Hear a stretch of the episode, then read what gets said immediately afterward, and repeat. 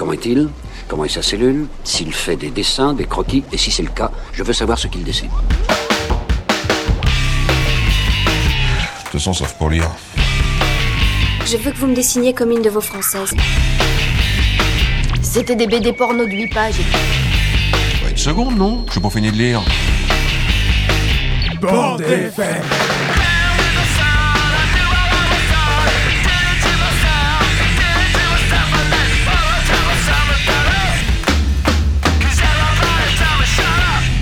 Que je vous dise Un jour, j'ai vu un dessin comme celui-ci.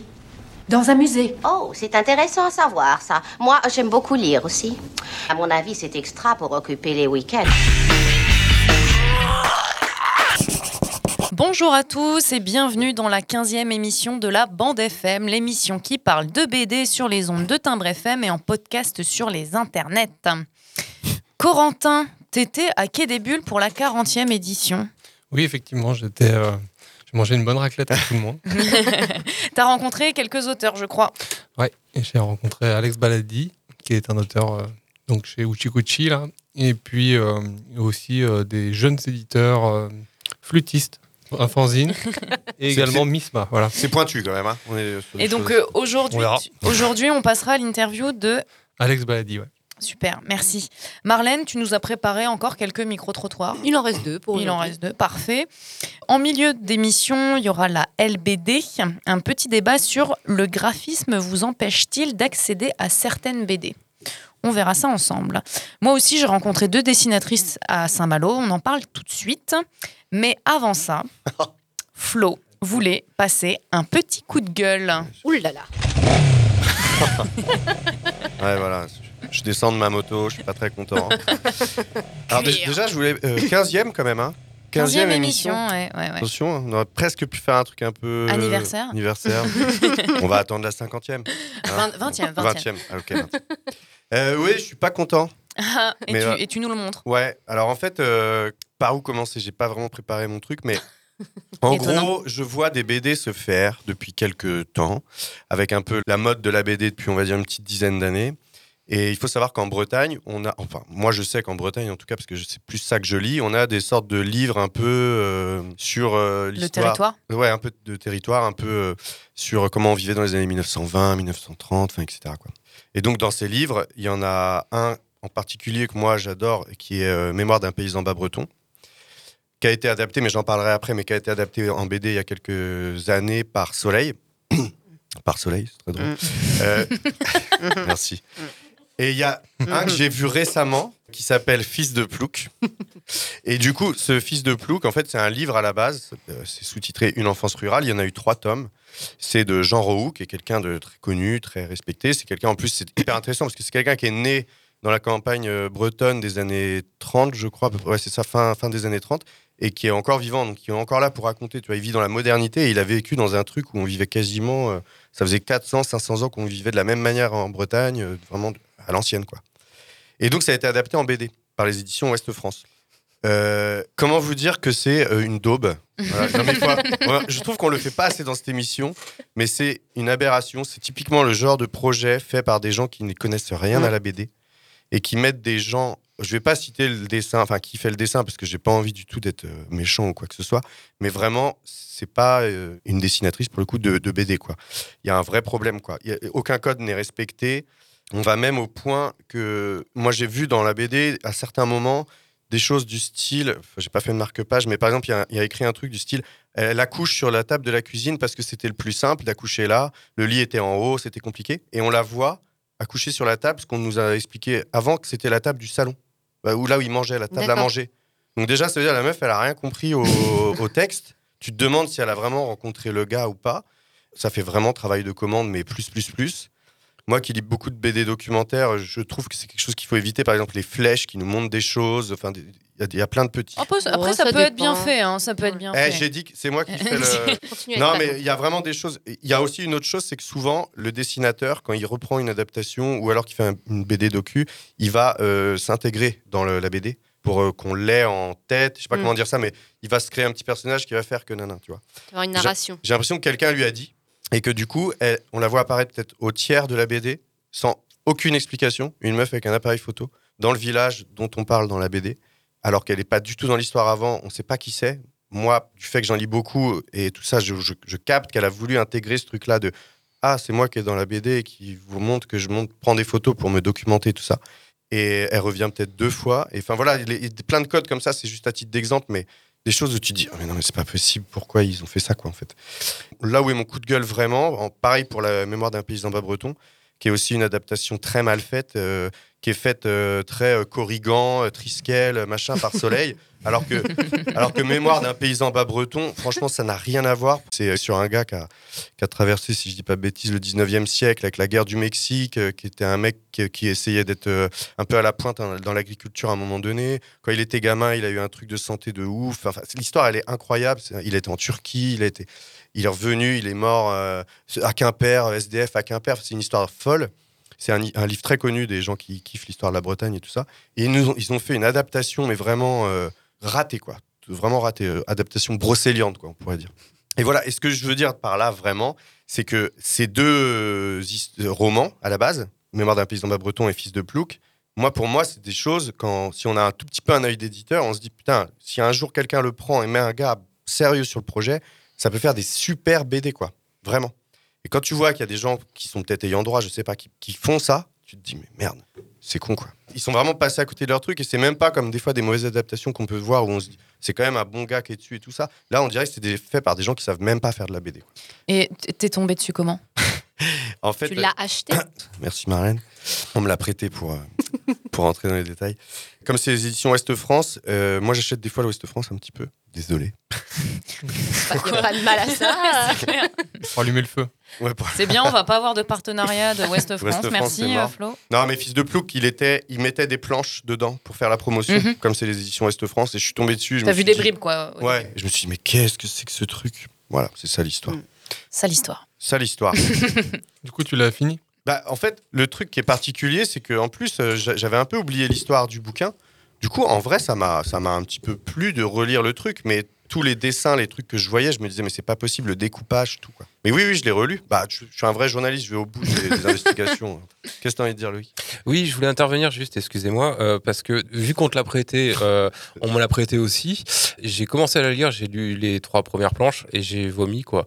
Euh, alors, je voulais pas le dire malade, comme ça. Mm, Ouais, j'ai une petite grippe. Ouais. Non, le truc c'est que pour le coup, si on comparait cette BD avec un film, avec le cinéma, ce serait un, un vrai nanar. Pour le coup, un vrai de vrai quoi. Euh, le truc pas fait exprès. Un nanar, ça peut se regarder en mode un peu second degré. Là, t'as peut-être pas envie de le lire. Ouais, ça euh, marche moins bien que la ça marche moins bien avec la. BD quoi et, euh, et juste en fait effectivement je pense que déjà pour faire une BD euh, faut savoir dessiner quoi Euh, c'est la base j'ai eu j'ai eu vraiment du mal ne serait-ce que habituellement un nanar j'arrive à le mater jusqu'au bout quoi je, je me force et tout, mais j'aime bien ça.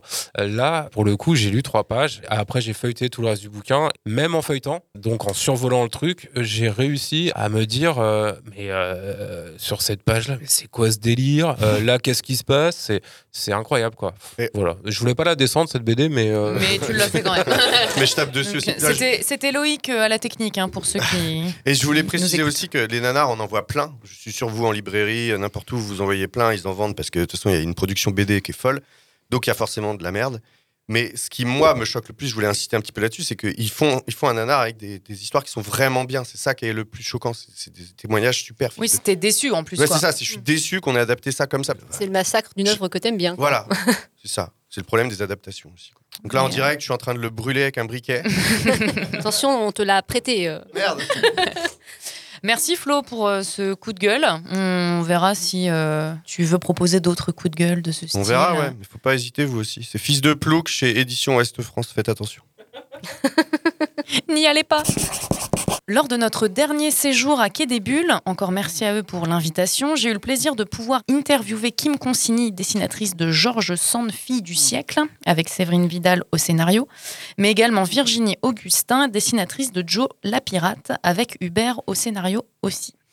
Sur notre gauche, on retrouve donc Georges Sand, pseudo d'Aurore Dupin, que l'on ne présente plus, mais je vais le faire quand même. C'est une des plus grandes romancières françaises du 19e siècle, qui était en avance sur son temps en faisant notamment de la politique, en s'habillant comme un homme, en luttant contre les préjugés de l'époque. Sur notre droite, nous avons Joe la pirate, pseudo de Marion Barbara Carsters, que je vais être obligée de présenter pour le coup puisqu'elle reste à ce jour dans l'anonymat quasi total. Petite fille de milliardaire, Joe traverse tout le XXe siècle comme un homme. Vous ne me voyez pas, mais je mets de gros guillemets. Deux femmes en avance sur leur époque, deux siècles différents, deux destins. Virginie nous explique la naissance du projet. C'est Hubert qui a, découvert cette femme, en fait. Euh, on cherchait un projet euh, à faire après euh, Monsieur Désir qu'on avait déjà, qu'on venait de sortir chez Glénat. Tout de suite, on s'est dit qu'on allait reprendre et trouver un nouvel album à faire. Puis on savait pas trop, il avait une idée, il me disait non, il fallait qu'on travaille dessus encore. Et euh, en épluchant en fait des, articles et, euh, sur, Internet, il tombe sur une première photo de Joe. Parce que Marion Barbara Carster s'est fait appeler Joe en fait à peu près toute sa vie, même s'il a quand même changé pas mal de, prénoms, enfin de noms et de surnoms. Et euh, il tombe sur, euh, il tombe sur Joe et puis il se dit tiens cet homme est curieux. Et euh, finalement, retombe encore dessus. Et il commence à se dire non bah c'est quoi? Donc il commence à chercher. Et euh, il me dit stop, arrête tout, c'est bon, j'ai trouvé. Euh, j'ai trouvé, en fait, on va partir sur, le destin de cette femme qui, euh, effectivement, a une vie absolument incroyable. Plus il cherchait, plus ça l'enchantait. De trouver vraiment une, femme qui collait à près à toutes ses problématiques, lesbienne, remarquable de style, d'élégance, de liberté. Euh, une femme qui vraiment a créé entièrement son destin. Il m'a dit, je crois qu'on a trouvé quelque chose. Et quand il me fait lire, j'ai fait, ah oui, carrément, ça, on va faire ça. Je le disais en début de chronique, c'est Hubert, auteur de Podom notamment, qui a découvert cette femme au destin incroyable. Joe a fait la Première Guerre mondiale, a créé une compagnie de taxi à New York, a été navigatrice, pilote de course, a acheté une île aux Bahamas. Les décors s'enchaînent et ne se ressemblent pas. Je me suis demandé comment Hubert et Virginie s'étaient débrouillés pour s'imprégner de toute l'époque des années 20 aux années 90. Ce qui, est, génial, en fait, de travailler sur, sur le XXe siècle, c'est qu'on a euh, toute la documentation possible, imaginable, en photo, en film. Euh, Il y a vraiment à peu près, pour n'importe quel euh, endroit géographique, il y a déjà pratiquement à l'année près, on peut avoir les évolutions. Donc là, j'y avais tous ces éléments-là. Hubert avait cette capacité en tant que scénariste de faire des, des- énormément de recherches pour la documentation. Donc généralement quand il venait avec le script, il y avait aussi euh, mais foison de, de photos, de- d'illustrations, de, documents absolument incroyables. Donc il y avait à peu près déjà tout. J'ai- poursuivi parce que bah, par contre il n'y avait pas pensé à regarder comment s'était foutu un, un moteur euh, de speedboat à cette époque-là et surtout de trouver exactement quels étaient les modèles de speedboat qui étaient utilisés par Joe. Il se trouve qu'on les trouve, qu'ils existent, qu'il y a des photos, qu'il y y a même des, films en fait des courses. Donc tout ça c'était assez génial parce que j'avais tous ces éléments-là, j'avais juste à les retransposer graphiquement, à les remettre dans le style spécifique quand même de la bande dessinée. Et puis alors j'ai aussi une, certaine passion pour la mode masculine et euh, alors ça par contre là du coup c'était la fête parce que de, de- des années 20 jusqu'aux années 50, je, je- étant grande fan de cinéma américain, oh oui, là, c'était l'occasion de vraiment de, de- de- d'avoir tout. Et le seul truc qu'elle portait pas, c'était les chapeaux mous. Mais à part ça, il y avait tous les pantalons à pince, les chaussures, euh, les cravates, les machins, il y avait tout vraiment tout, tout à faire. Donc ça, j'avais déjà mes connaissances personnelles, plus la documentation que j'ai trouvée. Mais après, c'est toute une question de ligne, parce que si dans les années 20, les choses sont un petit peu plus, euh, un peu plus serrées encore, c'est pas toujours très bien ajusté. Vraiment dans les années... Alors, la mode des années 40 est assez moche. Euh, mais alors les années 50, alors là, le style est absolu, on est, les vestes sont larges, les pantalons sont classe, enfin tout, tout est en ligne. C'est un, vrai plaisir de dessin. Comme le dit bien Virginie, les recherches ont été facilitées grâce à la période. Qu'en est-il de George Sand qui, elle, a traversé le 19e siècle? Ouais, en fait, ça c'était quelque chose euh, dont j'avais conscience au départ. Ce que j'avais pas réalisé, c'était que effectivement, comme elle traverse tout le siècle, en fait, j'allais pas pouvoir faire les recherches une fois pour, euh, je sais pas, euh, 1830. En fait, euh, j'avais tout un siècle à couvrir et en fait. La mode, ça suit aussi beaucoup euh, tous les changements politiques. Et en fait, au 19e, il se passe tout. Enfin, en fait, il y a plusieurs révolutions. euh, Il y, y a- des rois, des présidents. Enfin, c'est- délirant quand même hein, ce qui se passe au 19e. Et hum, je, je pouvais jamais me reposer en fait sur quelque chose parce que tous les cinq ans, il y avait quelque chose de nouveau et toute la mode euh, change. Il y a énormément, énormément d'innovations technologiques aussi en fait. Finalement.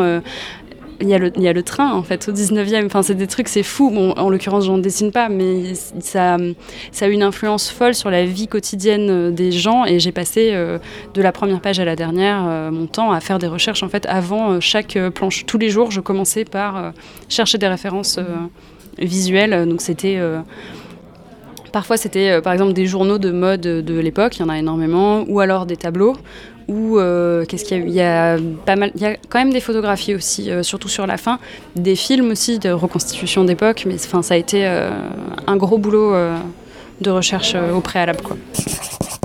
Vous avez entendu Kim, c'est délirant tout ce qui se passe au 19e. Georges Sand, romancière qui vide sa plume, plutôt impressionnant pour l'époque. Et aujourd'hui, est-ce que c'est possible? Bien sûr. Est-ce que c'est difficile? Bien sûr. Alors, c'est marrant parce qu'effectivement, on n'arrête pas de dire que euh, c'est un personnage incroyable pour le 19e, euh, qu'elle a fait des choses euh, folles pour l'époque. Mais en fait, même aujourd'hui, enfin, même aujourd'hui, c'est pas évident. Enfin, en l'occurrence, donc elle, elle est, elle est écrivaine, vivre de sa plume, c'est quand même, pas courant. Les auteurs et les autrices, c'est quand même compliqué. Enfin, c'est des, des métiers qui sont difficiles. Et, et elle, en plus, elle a réussi à faire vivre d'autres personnes de sa plume.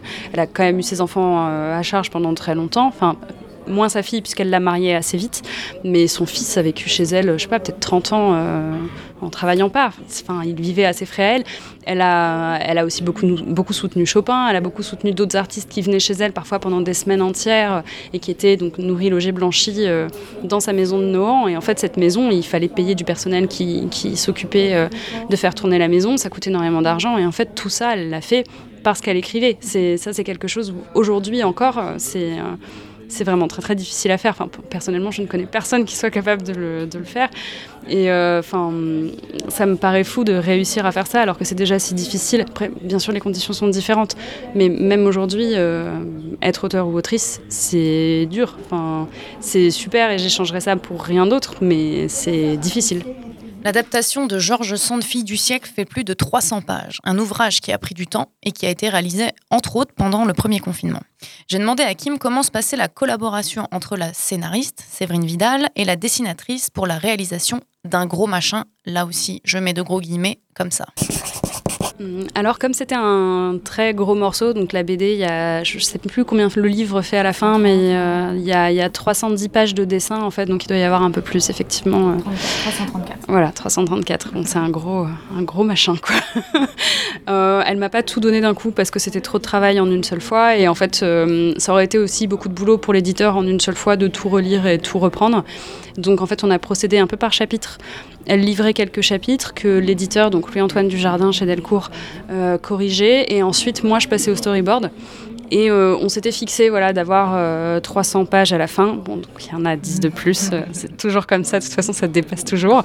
Et oui, moi, je mettais en dessin à partir du texte qui avait été revu euh, par l'éditeur. euh, et je me chargeais, moi, de toute la partie euh, référence euh, graphique, qui m'a pris beaucoup de temps, parce que j'avais pas du tout anticipé.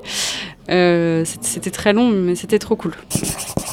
Du côté de Joe la pirate, c'est une collaboration assez particulière. Hubert, le scénariste, est décédé avant la finalisation du projet. Virginie a donc dû terminer l'ouvrage seule. Elle nous explique comment. Alors, ce qui était génial avec Hubert, c'est que euh, c'était un, un monstre de travail. Donc, il envoyait. euh, alors, généralement, il, parlait d'histoire. C'est-à-dire qu'on on est parti sur cette histoire. euh, il m'a fait un pitch, il a discuté, genre, oui, c'est extraordinaire, tu te rends pas compte, le personnage est fabuleux, ça devrait te plaire, faut que tu ailles voir sur Internet, tu te rends compte. euh, elle disait qu'elle était déjà queer dans la matrice. Alors, j'ai eu droit à chaque fois qu'on se, se voyait en mangeant. Et puis, et puis quand je lui ai dit OK, et ben après, il a, envoyé le script. Et le script, des, euh, alors, au départ, c'était, on était parti sur, euh, je ne vais même pas dire 100 pages, parce qu'en fait, il ne faisait pas un découpage à la page. Euh, Enfin, le, script était complet.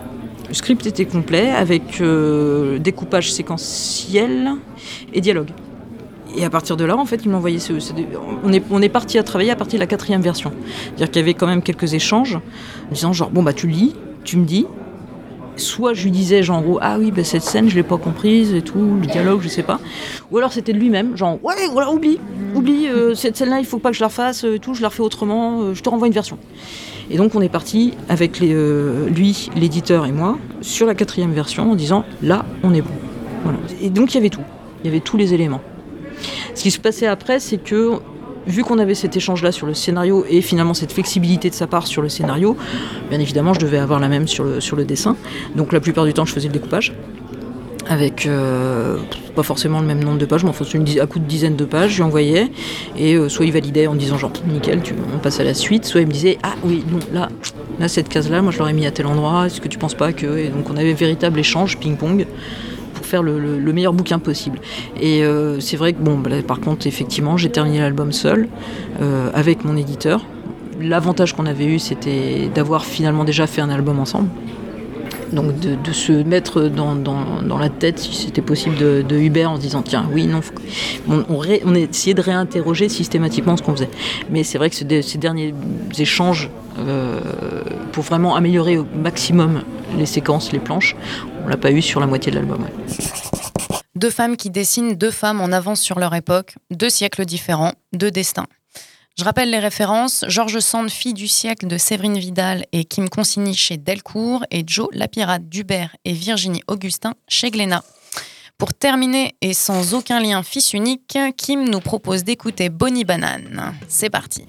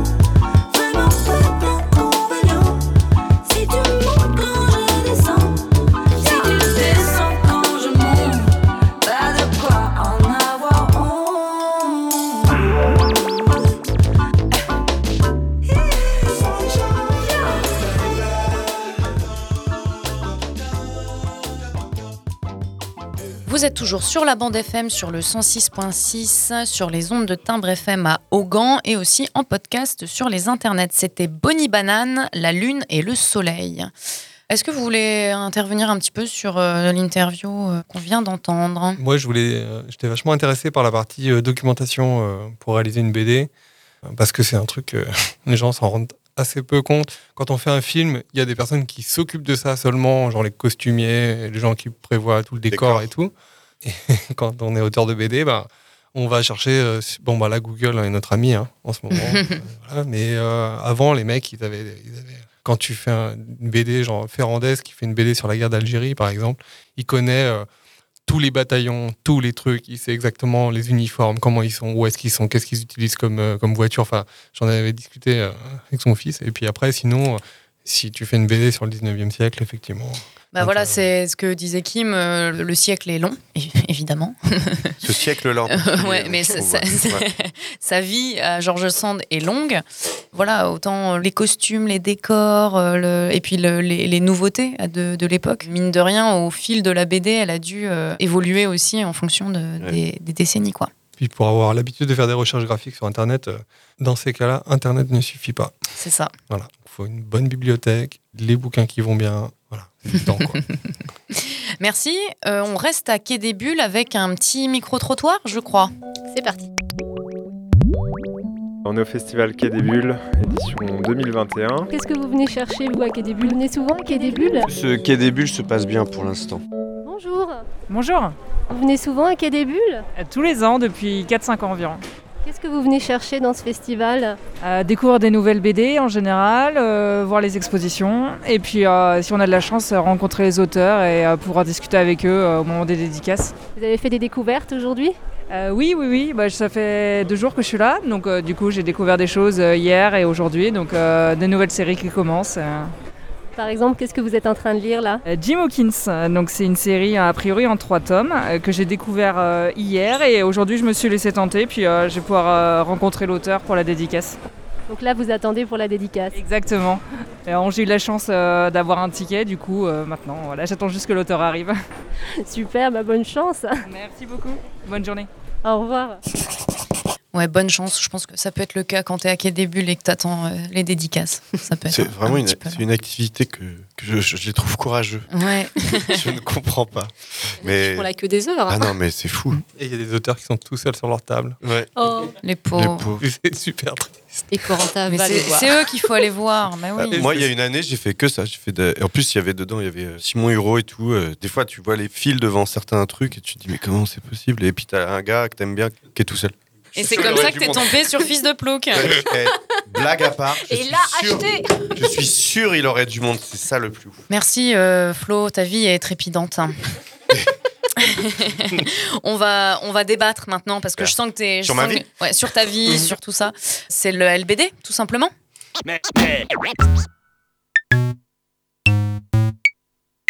Avec le LBD, ils peuvent tirer, je crois, sur les bras. Je crois qu'ils peuvent tirer, je suis pas tout à fait sûr, sur cette partie-là et sur les membres inférieurs du corps. Et là, c'est c'est- là, c'est dangereux. Cette arme, elle est dangereuse. Donc, elle est puissante. Grave dans ta mémoire, c'est précis. Round 4, fight Laisse parler quand même. Ta gueule Alors aujourd'hui, on va débattre. Je mets encore des guillemets, on, verra ce que ça rend. La thématique, c'est le graphisme vous empêche-t-il d'accéder à certaines BD Euh, Pour ma part, je dirais que ça peut arriver. Moi, j'ai parfois du mal avec des dessins où, qui sont peut-être trop artistiques, entre guillemets, quand il y a beaucoup de couleurs, enfin, qu'on n'a pas quelque chose de très euh, fluide, très lisible en termes de dessin. Moi, ça me perd et des fois, j'ai du mal du coup à commencer à lire la BD. Je vais le feuilleter, le dessin va faire que je vais être en mode où j'ai du mal à, à passer le cap. Mais des fois, je vais me mettre à la lire et si le scénario est chouette, je vais pouvoir rentrer dedans. Mais ça peut être un gros frein au début. J'avais ça aussi beaucoup avec le- des, certains dessins de comics, par exemple. Ce sont des dessins assez différents de ce qu'on peut lire, nous, en Europe ou autre, où c'est des fois assez figé, ça manque un peu de mouvement et du coup, des fois, c'est un peu rebutant, où on n'est pas habitué. Je pense que c'est aussi beaucoup une question d'habitude. Moi, j'ai lu beaucoup, énormément de, bah, BD franco-belges, et du coup, c'est un dessin très particulier. Et quand on est habitué à ça, dès que c'est un peu différent, bah, faut réussir à un peu ouvrir ses œillères pour rentrer dedans. Et euh, je pense que ça dépend de ce qu'on a l'habitude de lire. Comics et manga aussi. Moi, manga, c'est vraiment. Ça, ça me met une limite. Parce que je trouve qu'ils dessinent un peu tous les visages pareils. Enfin, c'est un peu un gros cliché du manga, mais pourtant, moi, ça me le fait. Peut-être qu'ils ont ce cliché-là pour la BD. euh. Ok, boomer. Non, c'est pas du tout vrai, Flo, pour le coup. euh, Non, mais. T'as plein de styles graphiques très différents Non, dans mais- le manga. Non, mais bien sûr. Mais quand même, il y a, il y a un truc où, un peu ce que tu disais toi, je trouve ça un peu plat, en fait. Je trouve ça, Mm. j'arrive- pas à. je sais pas de quelle manière, mais j'arrive Ça- pas à et puis ça, ça te touche pas aussi, Ben, les histoires peuvent me toucher, c'est là où c'est un peu le débat. Mais en fait, Mais que- le dessin peut m'empêcher d'y aller. En fait. Ce que disait Marlène tout à l'heure était hyper intéressant. Moi, je, je m'imagine en fait dans une librairie à feuilleter un peu à droite à gauche euh, des trucs que je connais pas forcément. Enfin, évidemment, c'est le premier truc que tu vas voir. Je lis pas forcément la quatrième de couve parce que déjà, il y en a pas forcément de, de résumé sur la quatrième. Le premier truc que tu fais, c'est que tu ouvres. Bon, ça te plaît, ça te plaît pas. Enfin, je trouve que c'est assez euh, rapide, quoi. Et radical. Alors que parfois, on me recommande une BD, je l'aurais jamais achetée. Je l'ouvre, hum, je me dis, c'est pas. Attends, on a tout le détail. Hein, c'est, euh, ouais. Exactement. Et après, je tourne la deuxième page. Et là, Là, je lis la cartouche. La cartouche, La cartouche. la première cartouche. Je pense qu'il y a un équilibre à avoir, mais ça reste le premier euh, coup d'œil, quoi, qui te donne envie de la lire ou pas. Bah, non, moi, bah, il y a des trucs euh, qui me tombent des mains, genre euh, Largo Winch. Ou, euh, Mais en plus, le pire, c'est que c'est très bien dessiné. Enfin, je veux dire, euh, Oui, oui, objectivement. Je pense que le scénario est très bon aussi. Euh, 21 aussi, ce genre de truc. Ouais. Et en fait, papa, euh, mais après, par contre, euh, mais je crois que c'est vraiment euh, aussi comment on grandit en lisant des BD. quoi. Ouais. C'est-à-dire que euh, il y a un moment où tu, quand t'es gamin, tu sens ce que t'aimes quand t'es dans le bac BD de la bibliothèque et tu vois que t'as d'autres potes qui, Oui, qui aiment d'autres d'autres. trucs. Ouais. tu vois? Et après, un peu plus tard, tu fais ah ouais, euh, t'as acheté ce truc. T'as des gens qui ont des séries euh, de BD là chez eux entières et tout, et ils sont, ils sont vraiment fans de trucs de SF. euh. mais ça évolue quoi avec le, avec le temps. Et après, tu peux revenir sur les premiers trucs que t'as lus et tu trouves ça fantastique, genre Astérix. Non, mais c'est vrai, moi j'avais- j'ai un pote, il- je suis allé chez lui parce qu'il m'avait dit ouais, j'ai une bibliothèque BD, de- ça me fait penser, ça m'a fait penser à ça. Et puis il avait que style Largo Winch, tout ça, des trucs euh, Franco-belge. très années 80, 90, même un peu 2000, mais tu vois, très réalistes, très, euh, les dessins très réalistes. Les mecs ils mettent des plombes à faire des planches et tout. Je lui ai dit c'est pas du tout ma cam quoi. Et c'est vrai que alors pourtant euh, on s'échange un peu de BD, mais à la marche sur des trucs où on va se retrouver graphiquement, mais il y en a très peu. Et des fois, pour le coup, quand tu passes le pas, par exemple, j'ai lu il y a pas longtemps tout le cycle un peu Bételgeuse là de Léo. Mm. Et les- moi, au début, le dessin, euh, Bah oui. c'est pareil, c'est pas trop ma cam quoi. Du coup, je- ça fait très longtemps que je vois ça traîner partout dans les librairies, dans les bibliothèques, et j'ai jamais passé le pas quoi. Puis quelqu'un m'a dit ouais, c'est vraiment bien au niveau scénar, et je passais le pas. Et en fait, j'ai adoré, j'ai lu. Je pense que tu après, au bout d'un moment, tu enfin, tu t'habitues au dessin et du coup, ça te choque plus et tu peux euh, tout en filer. Je pense que vraiment, faut s'apprivoiser un peu en fait. Ouais, Léo, euh, très bon exemple. hein. Ouais, grave. Euh, bah, c'est dessiné d'après photo, a priori. Donc c'est ça qui crée un espèce de truc un peu malaisant quand tu lis. T'es là genre, ah, ouais, elle a l'air jolie cette femme, mais il y a un truc un peu bizarre, tu Déjà vois. toutes les femmes se ressemblent. Voilà, Euh, et puis chez Léo. bon voilà, il y a un truc chez Léo. Ouais. Mais par contre, le- euh, on parlait de graphisme aussi. Et le titre, genre de Betelgeuse, euh, Aldébaran et tout, et les titres par contre de- des BD sont, sont sacrément euh, menés quoi. Sur la couve, je veux dire. Ouais, d'accord. C'est aussi ça, la couve qui t'attire. Ouais. Et moi j'avais un autre exemple aussi comme ça sur des, des trucs euh, que c'est bien de lire, mais le dessin entre but, euh, Scott McCloud, je sais pas si oui. Ah, si, moi, j'aime bien, j'adore. Non, moi, je suis entièrement le d'accord. Si, dessin si. ça va pas. Le sculpteur, c'est lui là, le, Le sculpteur. Oh là ça là. aussi. Euh, moi, Mais- j'ai pas pu. euh, Ah, ça m'a pas choqué, pas moi. pu. Et du coup, il y a- bah, c'est dommage parce qu'il y a des trucs intéressants là-dedans, mais euh, Mais toi, du coup, Quentin, ça te bloque complètement? Tu vas pas du tout pouvoir lire ces choses-là jamais. T'as pas envie. euh? faut vraiment qu'on me dise que c'est vraiment très bien quoi. Faut que quelqu'un me convainc sur, sur Largo Winch par exemple. Ou qu'on te donne de l'argent. Et t'as jamais eu de Éventuellement. surprise, du coup Un truc où tu dis le dessin. Pour la bande FM. Quoi. De surprise, pardon. T'avais jamais eu de surprise ou un truc, justement, tu dis, bah ça, jamais je le lis. Et euh, au final, tu passes le cap et t'arrives à rentrer dedans. Je cherche. Franchement, je cherche. C'est ça qui est bien d'être dans un jury euh, comme euh, qui a des bulles. en- Allez, Ouest France. Non, mais c'est vrai que nous, on l'a été avec Justine. Et du coup, bah là, t'as pas le choix, tu les lis. Mais non, mais c'est vrai, c'est un vrai exemple pour ce truc-là. Et vraiment, typiquement, celle qu'on a élue, euh, meilleure BD de cette année-là, c'était Elle froide de, Rochette. Et vraiment, tout le monde s'était dit ça. C'est-à-dire, moi, je serais pas rentré dedans, voire même, je l'aurais pas lu. Et en fait, c'est une histoire incroyable. Et même, le, il te fait aimer son dessin au fil de la BD. C'est encore plus fort, je trouve. Parce qu'il y en a vraiment. Son dessin reste quand même euh, magnifique. Enfin, de base, moi, euh, je suis rentrée. Enfin, c'est pas. Je me suis pas dit le, le Ah oui graphisme. Non, non. Tu, Ouais, été- regardes, c'est hyper, euh, hyper réaliste. Les, les paysages sont magnifiques. Oui, non, mais bien sûr, mais je me rappelle avoir des discussions avec certains qui l'avaient lu et de se dire, par exemple, sur les visages, il y avait des... on- moi, les visages, c'est important et, et j'a- j'arrivais pas du tout à avoir de l'émotion sur les visages, voir ce qui se passait pour le personnage. Et au fil de la lecture, me dire, mais en fait, putain, il est super bon sur les visages, Mhm. mais je l'avais pas vu au début. Ouais, il y, a un- il y a un truc aussi d'aller-retour entre les goûts que tu as à certaines époques de ta vie. Tu reviens. Tu vois, Moebius, à un moment, ça me sortait complètement euh, Mm. quand j'avais 25 ans et tout. Et en fait, je trouve ça incroyable. Enfin, je veux dire, euh, c'est le master. Non, mais moi, je pense, je pense vraiment ça. Tu lis les, les derniers trucs qu'il a fait, euh, il fait vraiment ce qu'il veut, ça se voit. Ou j'ai un autre exemple aussi, c'est Donjon, par exemple, sur la série Ouais. Donjon. J'ai eu un espèce de gros euh, crush sur euh, Lewis Trondheim, Ouais. genre à, je sais pas, à 8 ans. Je suis tombé là-dessus, j'ai fait, waouh, on peut faire des trucs comme ça et tout. C'était le truc, le délire avec les jeux vidéo, là, et tout. Et après, j'ai vu Donjon, j'ai fait, oh, mais c'est encore plus ouf et tout. C'est sorti comme ça. Et après, Donjon, par exemple, euh, il y a des dessinateurs qui font Donjon et pas assez dommage. Parce Ouais. que tu te dis, ah ouais, merde, ouais, non, je- j'aime moins, quoi. Qui t'accroche moins. Ouais. Je pensais à- juste vite fait un dernier, tu- tu- ça m'a fait penser à ça, c'est Anki Bilal aussi. euh. Mm. Ouais. Moi, je suis incapable de Ah lire ouais Anki Bilal. Ah, je trouve ça à 80. C'est pour moi, ça, ça, ça clignote années 80 euh, de partout. Même sa dernière euh, qu'il avait sortie, là, je, je- je l'ai vraiment juste un peu feuilleté, mais tous ces visages, on dirait tout le temps des, des trucs Jean-Paul Gaultier dans les années 80. Ça se fait vraiment. Non, mais c'est c'est cliché, mais c'est chacun Ouais, a ses trucs sûr, culturels, tu vois. Et moi, je suis vraiment limite, ça me fout le cafard. Ah ouais, après, c'est pas très. Et alors, c'est je sais jamais que très c'est- C'est jamais hein. très. Alors, je sais que les- c'est top, hein, que les histoires, elles sont, ça a été repris dans des, au cinéma et tout ça, mais. Bah ouais. Pas une référence. Ouais, encore un bon exemple. C'est Ça. vrai, quand il a commencé à faire ces trucs à la craie là et tout, euh, euh, Pastel blanc, un peu et tout, là. Ouais, bah c'était quand même une claque quand c'est sorti. hein. Ah, C'est-à-dire que Nicopol, personne euh. faisait ça, Nicopol et tout. Sauf que maintenant, vraiment, ce que je me dis, c'est les premiers trucs qu'il a sortis. Mm. Genre, euh, je sais plus, la croisière des oubliés, je crois, un truc comme ça. Espèce de vieux truc des années 70, métal hurlant et tout, avec beaucoup de traits. Mais euh, Petit bisou qui va bien. On va, on va arrêter ce, cette Non, encore sur ce petit bisou. Je pense qu'on est euh, au global euh, plutôt d'accord. Sacré LBD encore. Ouais, hein. Sacré Gros- clash. hein. Gros clash. Taisez-vous Heureusement Chloé qui est là pour euh, nous recadrer. On va retourner à Quai des Bulles, encore une fois, et avec Corentin. Et oui, j'étais donc moi euh, au Quai des Bulles, j'ai fait euh, une petite interview euh, de Rupert et Mulot en compagnie de François. Et puis euh, après, je suis allé me balader dans les stands. Et là, j'ai interviewé Alex Baladi. Donc euh, rebonjour, donc euh, Corentin, le journaliste volant de la bande FM.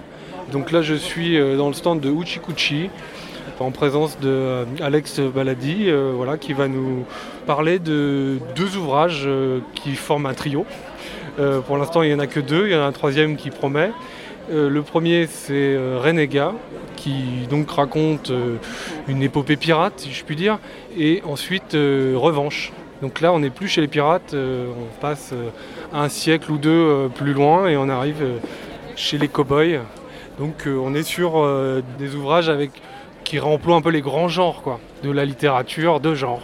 Donc Baladi, est-ce que tu peux nous faire un résumé du projet, enfin nous présenter un peu quelle était l'intention au moment, la jeunesse du projet, voilà. Alors j'avais cette idée de faire une histoire de pirate euh, à partir d'une anecdote que j'avais lue euh, sur euh, Willem Dafoe qui avait écrit Robinson Crusoe et qui avait aussi écrit une, encyclopédie des pirates. Il était allé voir des authentiques pirates qui étaient dans des cachots à Londres et il les avait interviewés pour écrire son encyclopédie.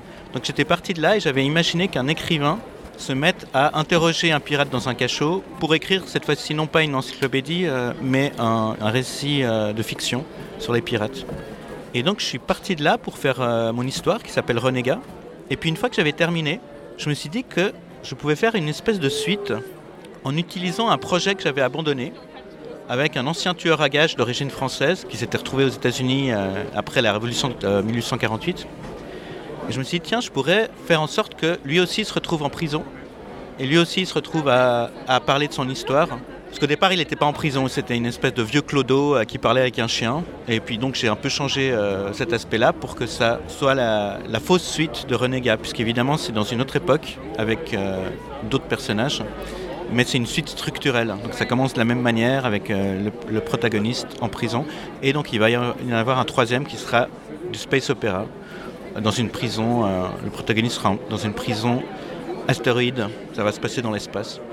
Très bien. Donc en fait, il me semble que Renégat, c'est un projet euh, que tu as fait euh, il y a un moment déjà.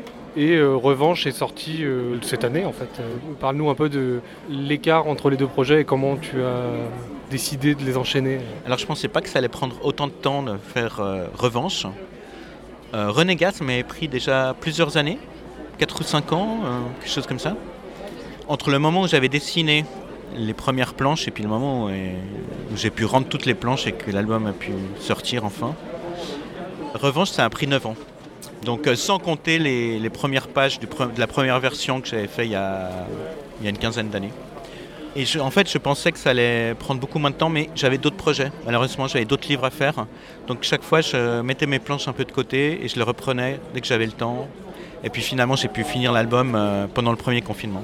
Donc c'est un projet au long cours. Exactement, même si euh, je pensais pas que ça allait prendre autant de temps. Et l'obsession euh, pour la littérature de genre, euh, est-ce que tu peux nous en parler un petit peu plus Quel est ton lien avec ce type de littérature? Je, je vois qu'à la fin des livres, il y a énormément de références et toute la documentation est partagée, ce qui est une démarche très généreuse, et je t'en félicite. Alors quand j'étais en train de terminer Renégat, mon éditeur à qui j'avais beaucoup parlé du projet euh, me disait que c'était intéressant peut-être de justement faire des pages à la fin où je parle de toutes ces influences euh, que j'ai utilisées, toutes ces donner un peu de ces références. Enfin, je ne les donne pas toutes. hein. J'essaie de faire un texte aussi qui soit euh, intéressant à lire. Donc, l'idée, c'était pas de, mettre une énorme liste. Et donc, comme je l'avais fait dans le premier ouvrage, j'ai recommencé ça avec le, western, qui est pour moi un, genre que je connais beaucoup mieux, en fait. Surtout à travers le western italien. Et puis j'avais aussi lu euh, beaucoup d'ouvrages historiques à un moment donné sur euh, l'Amérique du 19e siècle et puis euh, les Indiens d'Amérique, etc. Donc je, me suis dit que j'allais parler de certaines références très précises qui m'ont directement influencé pour faire ce, livre. Au niveau des phylactères et puis aussi des tours de, des- des cernes de cases, quand il y a des rêves ou quand il y a des pensées, enfin il y a tout un vocabulaire où on voit tout de suite, on peut dire c'est du baladi. Alors moi, en fait, euh, c'est assez simple, c'est que j'essaye de voir quelles sont les possibilités. Quand euh, quelqu'un raconte une histoire, je me dis plutôt que de faire des bulles et puis des cases où on voit l'image de ce qu'il raconte, c'est peut-être plus logique euh, de mettre les dessins dans les bulles. C'est-à-dire que tout, tout soit pris dans le récit de ce qu'il est en train de raconter. C'est pour ça que euh, parfois il y a des dessins qui apparaissent dans les bulles euh, du récit d'un des personnages, et puis qu'ensuite ça suive avec juste des dessins ou aussi du texte euh, dans des cases qui du coup ressemblent aux bulles. Sinon il y a une partie de l'histoire qui sont dans des bulles, des, cases normales. Et puis il y a des choses qui sont hors les cases, parce que ça appartient au domaine du rêve, où on est plus dans, disons, presque dans une autre dimension, dans les pensées même du personnage. Et donc il y a aussi plus de liberté. Ouais, avec des styles de traits qui alternent.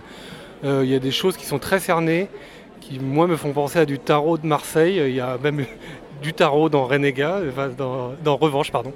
Et ça, ça, voilà, il y a un registre comme ça. Et des choses beaucoup plus fines. euh, et là, euh, je vais être un peu flatteur sur le, tes origines suisses, mais ça me fait penser à du Topfer, un peu. Voilà, des petits paysages, des petits arbres comme ça, et des, chevaux qui galopent au milieu de ça. Enfin voilà, je sais pas si. Alors effectivement, quand je dessine euh, ces choses avec un- un- une ligne très fine, ces arbres, etc., je pense souvent à Rodolphe Topfer. J'ai Rodolphe Topfer en tête euh, comme référence directe. Et aussi quand je dessine parfois des, plis de chemises, etc. Alors effectivement, ça vient de là. Et euh, quant au tarot de Marseille, c'est quelque chose qui m'influence beaucoup. Je m'intéresse euh, à disons, la pré-bande dessinée, ce qui peut ressembler à de la bande dessinée et qui n'est pas considéré ou qui n'est pas vraiment de la bande dessinée, comme euh, bah, les drapeaux de pirates qui racontent finalement une histoire. Parfois, il y a, des drapeaux de pirates où on voit euh, un bras qui tient un poignard, ensuite il y a un sablier avec des ailes, donc ça veut dire vite, et puis ensuite il y a un cœur ensanglanté par exemple. Donc c'est déjà une espèce de narration avec des dessins, et si on met des drapeaux les uns à côté des autres, on, peut estimer que c'est comme des cases de BD, c'est ce que j'ai fait d'ailleurs. J'ai fait une, euh, une bande dessinée, installation pour un espace où les cases étaient des drapeaux euh, cousus, euh, que, j'avais cousus à la main, des grands drapeaux pirates. Et ça racontait une histoire d'amour, mais j'avais utilisé uniquement l'iconographie des drapeaux pirates historiques. Et j'ai refait un peu, un peu une histoire de cow-boy où j'utilisais la tradition du papier découpé suisse, hein, avec la descente aux alpages, etc. Et donc j'essaye de voir un peu dans les, dans les anciennes traditions ce qui peut ressembler à de la bande dessinée. Et il y a effectivement le tarot que je cite euh, dans plusieurs bandes dessinées. Et déjà, j'adore effectivement le, dessin du tarot de Marseille, ce, style euh, de dessin. Et en même temps, euh, ben, quand une voyante fait, une lecture du tarot, elle reproduit une espèce de strip devant nous en mettant quelques cartes qui sont comme des cases. Et il y a une narration aussi avec une suite d'images. Donc pour moi, c'est, aussi de la bande dessinée. Après, sur les dispositifs narratifs, il y a- aussi donc les histoires sont souvent euh, assez subjectives du point de vue du personnage. On a des espèces de techniques où on voit pas forcément les visages. Parfois, c'est très masqué. euh, il y a des personnages qui émergent, mais certains qui sont très masqués pendant très longtemps. Il y a du mystère comme ça. Et euh, au profit d'un récit politique. Euh, Donc, euh, comment t'agences en fait ce- ce- cette circulation? La, thématique, c'est la liberté, si je comprends bien, dans, ces deux ouvrages qui sont des ouvrages assez copieux. Combien de pages déjà? Je sais plus, mais Il y en a un qui fait 176 pages et l'autre euh, 240, 230, quelque chose comme ça. Et donc, par rapport. Alors, c'est marrant de voir ça, de, dire que le, sujet, c'est la liberté, ce qui est vrai. Alors que les personnages sont euh, en prison, donc on pourrait aussi dire. euh, mon éditeur, il parle plutôt de la trilogie de l'enfermement, mais c'est vrai que le- finalement, puisqu'ils sont enfermés, le véritable sujet, c'est la liberté. Et on voit aussi que dans le deuxième, que les autres personnages qui ne sont pas en prison sont quand même enfermés dans les cases. Et il y a une espèce de libération à la fin qu'on peut euh, voir sous deux aspects. Mais c'est vrai que euh, voilà, moi j'utilise un peu ces genres euh, qui sont euh, très connus comme les pirates, euh, les cow-boys, etc. pour raconter un peu des histoires qui m'intéressent et notamment avec un propos un peu politique, effectivement comme les westerns italiens politiques qui m'ont beaucoup influencé pour faire revanche. Je les cite à la fin justement dans les pages des notes. Donc il y a un troisième opus qui va paraître donc chez Uchikuchi. Euh, donc Renégat c'est un R, Revanche c'est un R. Est-ce que tu peux nous en dire un peu plus du, troisième? Alors je peux vous dire que ça va s'appeler Révolte et qu'il y a de nouveau un personnage euh, qui sera dans une prison, mais c'est une, euh, une astéroïde prison, ça se passe dans l'espace cette fois-ci, c'est du space opéra. Et voilà, c'est un genre aussi que j'aime depuis que je suis tout petit et je vais aussi parler de, mes influences à la fin. Et sans tout citer évidemment, parce qu'il y, y a beaucoup de choses, mais en essayant de donner un peu du sens aussi à toutes ces références, euh, voir euh, en quoi elles sont intéressantes pour la réalisation euh, de cette BD. Ouais, et trouver de la politique aussi dans le genre science-fiction. Space Opera, ça serait quels auteurs par exemple qui seraient cités dans les références si je puis... Il y a tellement de choses. Eh bien, il, y a, il y a un film russe que j'adore qui s'appelle Kinzaza et qui se passe sur une. Alors, c'est un genre, c'est vraiment un peu aux limites du genre parce que c'est vraiment pas de la science-fiction classique. Et puis sinon, moi j'ai lu des, gens comme Ray, Bradbury, euh, Isaac Asimov, euh, Philippe Cadic quand j'étais ado. Ensuite, j'ai un peu arrêté de lire de la littérature. J'en lisais beaucoup euh, justement quand j'étais adolescent. Et puis maintenant, c'est plutôt par, le cinéma. C'était déjà par le cinéma à la base. Moi, un des premiers films que j'ai vu au cinéma, mon premier souvenir cinématographique, c'était La planète sauvage de Roland Topor. Et je me suis rendu compte, et René Laloux, je me suis rendu compte quand je l'ai revu, parce que pendant des années, je ne l'ai pas revu. Et je l'ai revu, euh, je crois que c'était au cinéma à Canton et euh, à Paris euh, dans la- au début des années 90. Et en le revoyant, je me suis aperçu à quel point ça avait totalement influencé tout ce que j'ai pu faire par la suite. C'est un film donc, de René Laloux avec un style très très original pour l'époque et surtout très marqué. personnage bleu avec des gros yeux rouges. Et voilà, enfin, je pense que les gens qui connaissent reconnaîtront.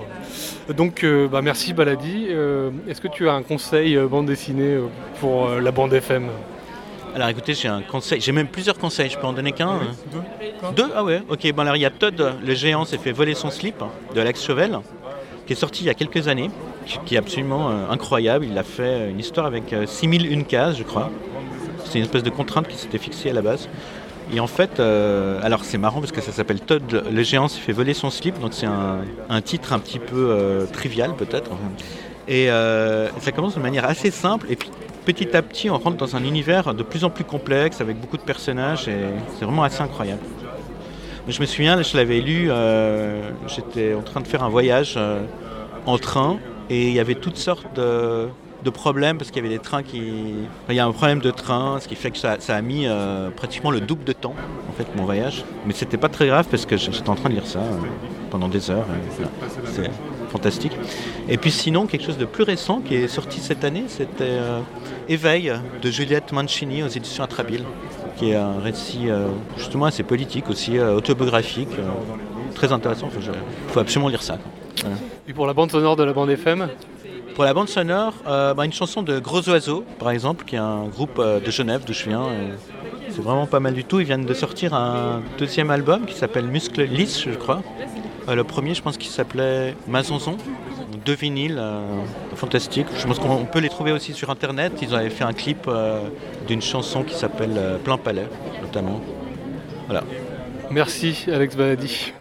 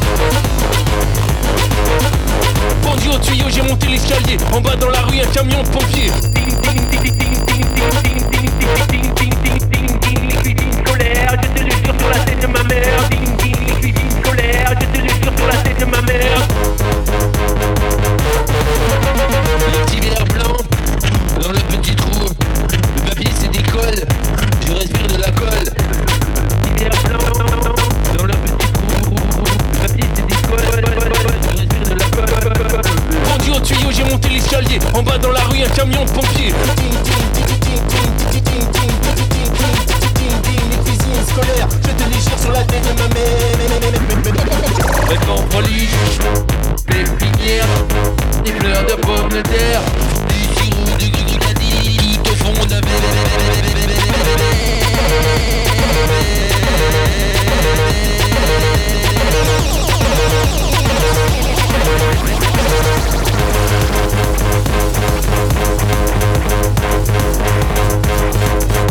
Ces pays rouges là, c'est du poison. T'en bouffes une, tu meurs comme un poisson. Bombe d'hiver, bouche ouverte, tu cherches de l'air. Ces pays rouges là, c'est du poison.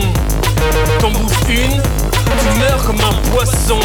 Tombé d'hiver, tu cherches de l'air.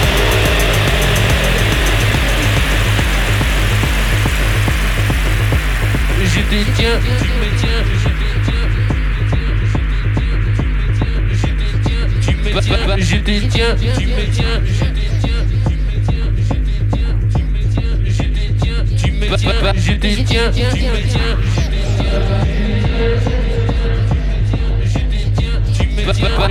tiens, tu me tiens, par la barbichette, par la barbichette.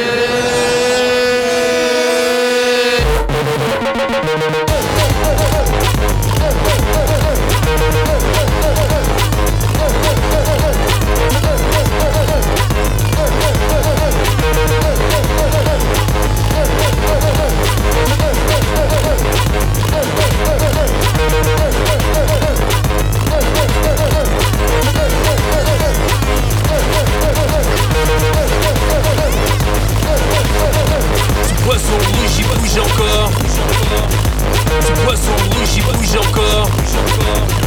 Ce poisson rouge il bouge encore. Ce poisson rouge il bouge encore. Alors tu ton pas trop fort. Tu ton pas trop fort. Tu ton pas trop fort. Tu ton pas trop fort. Tu ton pas trop fort. Tu ton pas trop fort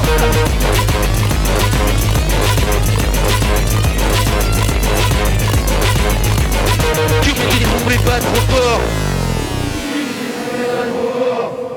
Eh ben, quel euh, son Quelle recommandation, en tout cas. Merci pour euh, ton interview. Est-ce que tu veux rappeler euh, des références par rapport à Alex? Eh bien oui, euh, c'était Alex Baladi, donc euh, on peut le retrouver euh, dans toutes les bonnes maisons d'édition indépendantes, euh, Atrabil, euh, l'association, etc. Et C'est quelqu'un qui était assez actif dans le fanzine des années 2000. Et les deux bouquins dont il parlait, réalisés récemment, c'est Renégat, Revanche. Et le troisième va s'appeler Révolte, a priori. Merci Corentin pour cette interview et on en retrouvera dans les prochaines émissions, je pense. On reste à Quai des Bulles avec un micro-trottoir de Marlène. On est au festival Quai des Bulles, édition 2021. Qu'est-ce que vous venez chercher, vous, à Quai des Bulles? Vous venez souvent à Quai des Bulles? Ce quai des bulles se passe bien pour l'instant. Bonjour Bonjour. Vous venez souvent à Quai des Bulles? Euh, c'est la première fois que je viens à Quai des Bulles. J'ai souvent fait des salons de BD, mais Quai des Bulles, c'est vraiment la première fois. Alors, qu'est-ce que vous en pensez? Beaucoup de monde. Vraiment beaucoup de monde et l'organisation, voilà, ça laisse un peu à désirer certains endroits, mais ça va, ça me plaît.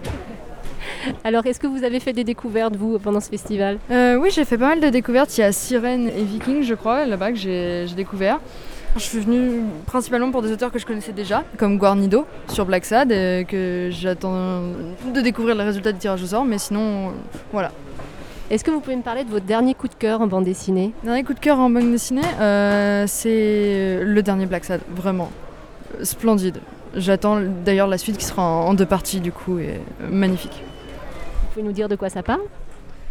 Je l'ai pas lu après, euh, pour l'instant. J'ai lu les anciens BD, c'est un chat euh, détective. Ça se passe à New York et c'est des animaux, une personnification. On attribue une personnalité humaine à des animaux, je trouve ça très intéressant. Voilà.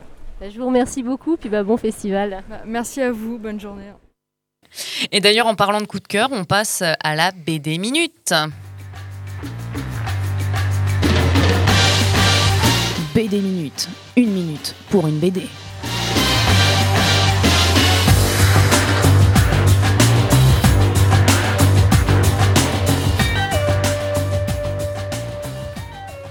Alors, on va commencer par deux BD minutes de deux autrices dessinatrices qui étaient présentes à Quai des Bulles. C'est Kim Consigny et Virginie Augustin. C'est pas très original, mais euh, Podum, c'était vraiment super. Et euh, je, ouais, je- j'ai adoré. Je l'ai offert à ma sœur récemment. C'est vraiment, euh, voilà, super bien. C'est, euh, le- je crois, Madeleine Résistante de Jean-David Morvan et des- Dominique Bertaille. Je ne suis pas sûr du, du titre, mais c'est euh, la, la biographie de Madeleine Riffaut, qui est un personnage que j'ai découvert dans, une, dans un documentaire sur trois femmes résistantes et qui m'a juste laissé euh, sans voix, euh, avec un destin absolument incroyable, une femme absolument incroyable. Merci à elles pour leur coup de cœur. Bon, ça, ça durait pas une minute, mais on leur pardonne. On fait un tour de table. Corentin, tu veux commencer? Donc c'est parti. Donc moi je voulais vous parler d'une BD qui s'appelle Dungeon Quest, euh, qui est publiée à l'association. Donc c'est de Jodali. Et euh, en fait, euh, je crois que c'est un auteur sud-africain. Ça commence par euh, une espèce de stoner qui fume un peu trop. Et euh, les mecs sont complètement fascinés par le jeu de rôle. C'est des rôlistes, quoi. Et donc, ils font des fiches personnages. Ils commencent à acquérir un petit peu. Ils partent de chez eux. Ils commencent à avoir un peu d'attirail. Et en fait, on commence à rentrer dans un truc, un gros délire de, de où, euh, comme dans un jeu vidéo, ils commencent à accumuler de l'inventaire et tout. Sauf qu'ils se baladent dans la rue et ils croisent des clochards poètes et des choses comme ça. Comme si c'était des grands sages. Ils trouvent des artefacts. Et après, la, réalité se distord dans la BD et c'est hyper intéressant parce que au début, on voit bien qu'on est dans un bidonville, et puis petit à petit, ça devient euh, une jungle. On voit des morceaux d'égout qui traînent à droite à gauche, on voit qu'ils sont un peu dans le métro, mais en fait, ça devient un château, un donjon, un truc. euh, c'est une quête comme ça. Et c'est à l'association, enfin, c'est vraiment. un- Il a eu le prix du jury au Festival d'Angoulême en 2010. Trop bien. Merci Corentin. Ça a l'air trop bien. Loïc, à la technique, qui nous va nous faire une petite BD minute. Oui, parce que Marlène euh, ne se sentait pas de le faire. Donc elle m'a laissé sa place. Alors, euh, euh, parce qu'elle elle avait une BD un peu foireuse a priori, alors que moi je vais vous parler d'une super BD. Euh, c'est Fils de Plouc. Period. non, euh, Bolshoi Arena, c'est une série qui est produite par euh, Boulet au scénario et euh, Azein, à Asein, je ne sais pas, euh, au dessin. C'est une, euh, c'est une sorte pour moi de manga euh, français du coup, euh, un peu dans la lignée de Last Man, je trouve, où les gens récupèrent un peu les codes des mangas, des comics, ce genre de choses, à la sauce Frenchy, j'ai envie de dire. Et du coup, Bolshoi Arena, et ben, moi quand je l'ai ouvert, j'ai eu des réminiscences d'Akira quoi, directement. Donc ça m'a fait plaisir. Et du coup, l'histoire c'est réalité virtuelle, augmentée, multi-augmentée parce que tout le monde y participe, dans laquelle tu peux vraiment avoir un avatar qui agit dans, dans ce jeu, mais le jeu, euh, enfin voilà, il y a toujours une euh, comment dire, une relation avec la réalité euh, d'un point de vue des multinationales qui participent au jeu et compagnie. Enfin, c'est assez compliqué, c'est assez complexe comme BD, mais j'accroche carrément. Et euh, vu que je suis à la technique, je sais Bah pas oui. si ça fait une minute. Beaucoup plus, je pense. Il a balancé le, le Donc, ring. euh, Ça me, ça me fait Ah, ça triche en plus un peu. Hein. Ça fait- euh, ça m'a fait penser un peu au film de Spielberg où ils sont. Re- euh, Ready Player Ready One, Player ouais. One. Et un Super peu- film. C'est bien, le Je peux- principe d'une minute, en fait, c'est qu'on n'en parle pas après. Hein, mais euh, bon. Il, il te reste 15 secondes. non, non, non, non, attendez. Euh, c'est une BD que Loïc m'a prêtée justement, ça s'appelle Quelqu'un qui parlait de Grégory Panation. Ouais. Je sais pas s'il faut mettre l'accent. D'après le roman de Cyril Massarotto, c'est juste une idée de base trop bien. Le mec, un jour, il appelle le numéro euh, de sa maison de quand il était petit parce que c'est le seul numéro qui se rappelle. il tombe sur fixe. lui, petit. Ouais. Ce concept est juste génial. Moi, j'ai- pété une pile quand j'ai capté que c'était lui petit. Et tout le livre est là-dessus. Et comment l'échange entre lui enfant et lui adulte. Et comment ça lui le remet. Enfin, c'est une grande métaphore d'un peu la trentaine, quarantaine peut-être. Enfin, ça dépend des gens. Mais euh, il y, a, y a un truc euh, superbe. C'est une super BD. Merci Flo. Ouais. Euh, moi, je voulais parler de l'homme qui tua Chris Kyle. Je ne sais pas si euh, vous en avez entendu parler de Chris Kyle, mais c'est un Américain qui a été le plus gros sniper euh, de la guerre en Irak, qui a tué plus de, officiellement plus de 150 personnes et officieusement beaucoup, beaucoup plus. Et euh, il a été adapté au cinéma euh, par, C'est American Sniper. par euh, Clint Eastwood euh, avec Bradley Cooper. Et donc la BD retrace effectivement plus le tout- toute l'histoire effectivement de Chris Kyle et de comment il a été tué et surtout comment il a été médiatisé derrière la création du film autour de euh, sa mort, etc. Parce qu'en fait, le film a été monté avant euh, sa mort. Il est mort entre deux, donc le film a pris une autre tournure. Enfin, c'est toute l'histoire euh, un peu off. Bah, ce qui est intéressant, c'est de dire que ce mec a tué plein de mecs à la guerre. Il s'est fait tuer dans un stand de tir aux États-Unis. Ouais. euh, Mais en fait, j'ai pas- j'ai minute, donc j'ai pas eu le temps. Non, mais c'est juste. non, mais je trouve que c'est tout le truc de, de cette histoire que. Ouais, mais fou, justement, l'histoire de cette BD là, c'est pas, c'est un peu le off, quoi. Je croyais qu'on n'en parlait pas après. euh, mais c'est lui la qui me pose des questions. On s'en branle de la minute. C'est un, concept. On va rappeler les références, s'il vous plaît, Corentin. Ouais, donc moi, c'est les Dungeon Quest de Joe Daly à l'association collection, je sais plus quoi. Et donc, euh, il y a trois volumes Dungeon Quest 1, 2 et 3. Merci. Loïc Bolshoi Arena de Boulet et Assein, sorti chez Delcourt. Merci. Euh, Quelqu'un qui parlait de Grégory Panaccione, d'après le roman de Cyril Mazzarotto, chez Le Lombard. Et moi, c'était L'homme qui tua Chris Kyle de Nuri et Bruno chez Dargo. L'émission touche à sa fin, malheureusement, déjà. On vous remercie tous de nous avoir écoutés. Merci Loïc à la technique. hein. Merci à tous pour votre participation Merci à toi, Justine. euh, à cette 15e émission. À bientôt. Comment est-il? Comment est sa cellule S'il fait des dessins, des croquis Et si c'est le cas, je veux savoir ce qu'il dessine. De toute façon, sauf pour lire. Je veux que vous me dessiniez comme une de vos françaises. C'était des BD porno de 8 pages. Ouais, une seconde, non? Je suis pas fini de lire. Bande FM.